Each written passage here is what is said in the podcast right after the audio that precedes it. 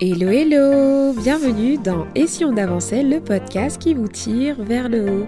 Je suis Marielle, consultante et formatrice en organisation et en gestion du temps et je suis ravie de vous accueillir dans ce 105e épisode de podcast qui sera aussi, je vous l'annonce, le dernier de l'année 2021. Et oui, ce sera le dernier puisque j'ai décidé de faire une pause par rapport à la publication des podcasts. Mais ne vous inquiétez pas, ce n'est pas la fin. Le podcast reviendra avec plein de nouveautés et tout plein de valeurs comme d'habitude dès l'année prochaine. Mais en attendant, je vous souhaite déjà, avant d'aborder le sujet du jour, de très belles fêtes de fin d'année si vous écoutez cet épisode dans la période à laquelle il a été posté. Aujourd'hui, nous allons parler de biais, du biais pardon, de l'optimisme. Surtout le biais de l'optimisme au niveau de la gestion du temps. Déjà, premièrement, qu'est-ce que c'est le biais de l'optimisme? En fait, c'est un biais qui nous fait croire qu'on est moins exposé à un événement négatif que d'autres personnes. Il y a beaucoup de recherches aujourd'hui qui montrent que chez l'être humain, on a cette tendance, cette tendance, et vous allez me dire, euh, si vous vous sentez concerné, bah, à souvent envisager les choses de façon plutôt positive, de manière générale. C'est donc un biais qui est assez commun chez l'être humain, et si vous ne voyez toujours pas de quoi je parle et en quoi ça peut vous concerner, je vais vous montrer quelques exemples, trois précisément, dans lesquels il est complètement présent, et ces exemples pourront peut-être vous parler et vous allez comprendre où je veux en venir. Premier exemple, planifier plein de tâches et plein de rendez-vous et se rendre compte à la fin de la journée qu'il était impossible de tout faire. Clairement, ici, on a un biais de l'optimisme parce qu'on a eu les yeux plus gros que le ventre. Donc ça, c'est un premier exemple. Deuxième exemple, prévoir un itinéraire la veille en arrivant pile poil pour un rendez-vous très important et puis finir par avoir un rendez-vous qui décale tout, tout, tout votre journée et vous fait arriver en retard. Ça aussi, c'est le biais de l'optimisme. Ça veut dire que en préparant votre itinéraire, vous n'avez pas prévu un délai, voilà, euh, un délai en cas d'imprévu, et du coup, vous vous retrouvez à devoir décaler euh, tous vos rendez-vous. Ça, c'est le biais de l'optimisme qui a été à l'œuvre. Se fixer, par exemple, une deadline courte pour un projet complexe et se rendre compte qu'il nous aurait fallu plus de temps. Et donc, du coup, on décale à chaque fois la deadline parce qu'on a l'impression qu'on va pouvoir réussir à respecter ces deadlines-là, alors que ce n'est pas possible. Est-ce que maintenant vous voyez ce que je veux dire avec ces trois exemples-là? La planification de tâches euh, où on, planifie trop alors qu'on n'a pas beaucoup d'heures à consacrer à ces tâches-là, euh, on prévoit un itinéraire just just avant d'arriver à un, un rendez-vous, ou alors on se fixe une deadline qui est courte alors que ça devrait nous prendre normalement plus de temps? Finalement, le biais de l'optimisme, c'est un peu négliger le facteur risque dans sa planification ou dans son organisation, alors qu'on sait qu'aujourd'hui, les imprévus, ça existe. Aujourd'hui, le biais de l'optimisme, c'est finalement tout faire et tout organiser en partant de l'hypothèse que tout se passera absolument bien, alors que comme on l'a vu, voilà, euh, je viens de vous le dire, les imprévus font toujours euh, partie de, l'aventure en fait. Donc l'optimisme a du bon, honnêtement, parce que le but c'est de ne pas faire qu'une planification pessimiste, mais vous avez vu dans l'exemple que j'ai cité plus haut, donc le fait de, prévoir par exemple à chaque fois euh, trop de tâches par rapport au temps qu'il y a de prévu et le fait par exemple d'avoir un projet, de mettre une deadline trop rapprochée alors que finalement on ne pourra pas tenir les délais, bah, tout ça finalement a un impact négatif. Parce qu'en effet, l'excès d'optimisme en gestion du temps revient très souvent à être dans un cercle vicieux avec en récurrence les événements suivants, le fait de repousser, repousser des deadlines, rendre difficile le travail en équipe. Si vous déléguez par exemple, vous avez du mal à vous allez avoir du mal à jauger le temps que doit prendre une tâche et vous allez mettre peut-être la pression à votre assistant, à votre assistante. Et tout ça c'est négatif finalement puisque la personne va stresser, vous aussi vous allez vous infliger du stress parce que vous allez mettre des deadlines vraiment pas réalistes, euh, ça va créer peut-être de l'insatisfaction, de la frustration et peut-être l'impression de ne pas être assez organisé alors qu'en réalité vous avez juste les yeux plus gros que le ventre. Et c'est pour ça que je voulais aborder ce sujet avec vous parce que nous sommes en plein dans la transition entre deux années, donc 2021 et 2022, et très souvent l'optimisme euh, est en forte dose dans ces périodes-là. Quand on planifie son année, on a l'impression qu'on a que, comme il y a cette sensation de renouveau et on a l'impression qu'on peut tout déchirer et tout. Et ça, il n'y a aucun souci. Mais je trouvais bien de pouvoir vous partager quelques conseils pour apporter un peu de réalisme à tout ça.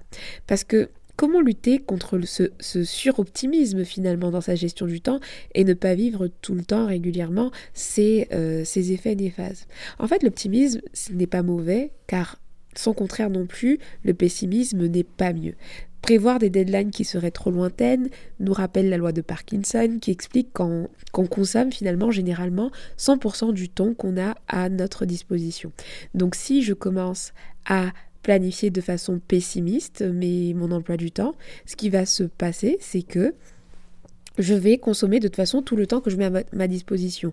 Et du coup, euh, là, je vais être plutôt dans une dynamique de perte de temps et on ne sera pas du tout efficace voir trop large, et venir deux heures avant un rendez-vous, c'est pas non plus la solution du tout. Donc, en tant qu'ancienne gestionnaire des risques, croyez-moi, j'ai encore des séquelles à être parfois trop dans l'analyse des risques et c'est ce que je vais vous partager parce que, en gros, pour pouvoir euh, avoir une planification réaliste, il faudrait prendre en compte la plupart des risques, les euh, pondérer. Enfin, là, je, rentre peut-être dans les termes techniques, mais mettre des numérotations en, en fonction de la gravité, etc. Avant, je m'amusais à faire ça dans mon métier, mais maintenant, euh, voilà, dans la vie du quotidien, vous n'allez pas créer une matrice de gestion des risques euh, au quotidien. Peut-être pour vos business, hein, pour votre projet, c'est quelque chose que vous pouvez mettre en place. Mais bon, en gros, vous n'allez pas aller vous construire une machine pour euh, une machine. Donc, quand je parle de machine, je parle de tableau Excel, voilà, où vous allez coter vos risques. Mais en gros, ce que vous allez chercher à faire, c'est de trouver finalement une façon de planifier, de vous organiser qui vous permettra d'être entre l'optimisme et euh, le pessimisme. Donc du coup, c'est le réalisme, la solution. Mais du coup, comment faire un planning réaliste? Comment réussir à avoir une planification qui va être plus réaliste en tout cas que, pessimiste et plus réaliste que optimiste? Alors je vais partager avec vous quelques conseils, quatre plus précisément, qui vont vous permettre justement à aller euh, bah, dans ce sens-là. Et le premier conseil que je peux vous partager, c'est de prendre l'habitude d'évaluer vos ressources en temps et en énergie, et aussi en compétences aussi, quand vous vous lancez dans un objectif. Ces paramètres-là vous permettront de faire le point pour pouvoir planifier une deadline qui sera la plus juste. Si par exemple vous n'avez pas les compétences, sans doute il faudra prévoir du temps de formation et ce n'est pas la même chose pour quelque chose que vous maîtrisez. Donc évaluer les ressources en temps, énergie et compétences avant de se lancer. Donc ça c'est pour les projets. Le conseil numéro 2 que j'ai à vous partager, c'est de prévoir du temps pour les imprévus dans votre planning hebdomadaire, ici on en a déjà parlé, alors que ce soit d'abord dans un premier temps entre chaque tâche, donc on va jamais coller euh, deux tâches euh, voilà de façon très restreinte. Ou alors si elles sont collées dans votre agenda, ça veut dire que vous avez estimé une durée un peu légèrement à la hausse pour chaque tâche. Comme ça vous savez que en cas d'imprévu, ce n'est pas très très grave. Après, vous avez également la solution de créer une demi-journée tampon, par exemple. Et j'ai des clientes qui ont choisi de faire ça certaines fois. C'est-à-dire que le vendredi après-midi, elles ne planifient jamais rien pour euh, finalement transvaser tout ce qui n'a pas pu être fait ou tous les imprévus, tout ce qui a été chamboulé pour le vendredi après-midi et elle se bloque ce temps-là en cas d'imprévu. Donc déjà, euh, la règle, c'est de ne jamais planifier vraiment plus de 80% de sa journée, en tout cas sa journée travaillée, les heures travaillées, parce qu'il faut toujours laisser justement une marge d'imprévu. 60 à 80%, c'est très bien de planifier et après vous laissez à chaque fois des petites marges d'imprévu pour éviter bah, d'être toujours just just, etc. et d'être dans trop d'optimisme. Ensuite, euh, le conseil numéro 3 que je vais vous partager, c'est de demander aux autres combien de temps ça peut leur prendre et jauger en moyenne euh, le pire, le, pire scénario et le meilleur scénario. En gros, il y a pas mal d'activités lorsque vous les commencez. Vous pouvez demander à d'autres entrepreneurs ou d'autres porteurs de projets combien de temps ça leur a pris pour, euh, faire telle ou telle chose. Et le fait de questionner en fait l'autre autour de vous ça vous permettra d'avoir un peu des références. Et ça, c'est un peu négligé. Souvent, on a tendance à rester un peu dans notre coin et à se fixer des deadlines seuls. Mais le fait de pouvoir partager ses objectifs et demander peut-être à des personnes qui sont déjà passées par là, ça peut être très très intéressant. Quatrième conseil, du coup, maintenant, c'est par rapport aux to-do list. Les to-do list sont géniales pour commencer à s'organiser. Mais comme je l'expliquais dans un des épisodes du podcast où je parle des erreurs à ne plus faire par rapport aux to-do list, en fait, elles sont un bon point de départ, et parfois elles vous amènent à justement à être trop dans l'optimisme parce que sur vos to-do list, en fait, vous n'avez pas euh, de notion de gestion du temps. Donc, euh, mon conseil par rapport à ça, c'est d'améliorer vos, to-do list en définition premièrement des priorités et définir des durées précises pour chaque tâche pour que vous fassiez une planification qui va être plus constante.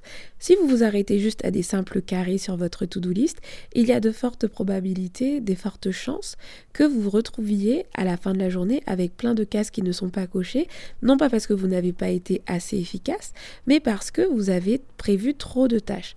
Donc deux clés pour optimiser vos to-do list et contourner un peu ce biais de l'optimisme, déjà vous définissez à chaque fois trois tâches prioritaires et vous clarifiez la durée de chaque tâche pour être sûr en fait que ces tâches-là rentrent bien dans votre agenda de la journée. Exemple concret, si vous avez 5 heures à votre disposition pour travailler, vous n'allez pas planifier quatre tâches qui vous prennent qui vous prennent, pardon, deux heures, qui vont vous prendre deux heures.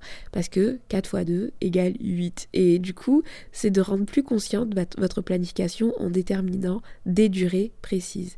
Et avec ces quatre conseils-là, vous allez commencer à amener du réalisme dans votre euh, planification, mais je voulais rajouter un conseil bonus qui vous, aiderait qui vous aidera à dédramatiser ça, parce qu'en réalité, Comment on arrive à être réaliste dans sa planification C'est en pratiquant. Nous ne sommes pas devins, puisque moi j'ai pas de pas de boule de cristal. Il y a plein de, choses que je n'ai jamais testées. Je, ne peux pas savoir combien de temps ça va me prendre exactement. Bien sûr, il y a le conseil numéro 3 que je vous ai dit où on peut demander conseil, etc. Mais parfois, il y a certaines nouveautés où vous n'allez pas savoir combien de temps ça va vous prendre et c'est complètement ok. Donc laissez-vous l'opportunité euh, de pouvoir tester les choses et d'évaluer le temps que ça vous prend de manière optimale. C'est ok. Et le conseil bonus que je voulais vous donner, qui est très très simple, c'est le fait de prendre conscience pleinement de ce biais au quotidien. Si vous réalisez en fait que que vous avez ce biais, que vous subissez ce biais au quotidien, que vous avez tendance à avoir les yeux plus gros que le ventre, prenez-en conscience dès aujourd'hui et essayez petit à petit à revoir vos pratiques et lorsque vous planifiez, lorsque vous organisez votre temps, lorsque vous prévoyez un, rendez-vous, etc., n'oubliez pas, mettez une petite alarme biais de l'optimisme et essayez d'avoir une petite dose de pessimisme pour finalement réussir à planifier de façon Mais c'est plutôt un cheminement, mais je souhaitais quand même vous partager euh, dans cet épisode quelques pistes pour y arriver, parce qu'avec les conseils partagés, quand même, on arrive à tendre vers du réalisme ou alors à ne pas se retrouver à avoir des plannings qui sont complètement euh, utopiques. Donc voilà, on arrive à la fin de cet épisode. J'espère vraiment que le sujet vous a plu et que vous avez peut-être eu le déclic de votre vie en vous disant mais en fait c'est ça, je souffre du biais de l'optimisme en fait et que du coup vous avez eu des pistes pour euh, vous améliorer.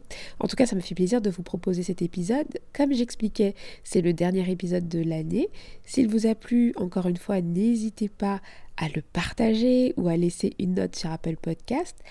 Il n'y aura pas d'épisode pendant quelques semaines, mais mon programme Momatom 101, lui, euh, ces portes sont toujours ouvertes. Donc si vous souhaitez améliorer votre gestion du temps et construire un système d'organisation au service de vos objectifs pour tout déchirer l'année prochaine et d'ailleurs à n'importe quel jour parce qu'il ne faut pas attendre forcément un changement d'année pour mettre en place des bonnes pratiques, bah, les portes sont ouvertes et je serai ravie de vous accueillir. Je vous mettrai les notes dans, dans, dans les notes du podcast, pardon, je vous mettrai le lien dans les notes du podcast. Et puis, bah, je vous souhaite tout simplement de très belles fêtes de fin d'année. Merci d'avoir écouté ces épisodes tout au long de l'année, d'avoir interagi avec moi. Ça m'a fait super plaisir. Cette année, on a atteint le centième épisode et euh, les statistiques ont beaucoup évolué positivement. Et je suis heureuse de vivre cette aventure avec vous et je vais faire en sorte de, de, vous apporter toujours plus de valeur et toujours plus de qualité aussi. J'ai envie de m'améliorer à ce niveau-là. Donc euh, voilà, merci en tout cas de m'écouter régulièrement et je vous donne rendez-vous à un prochain épisode. Prenez soin de vous. Ciao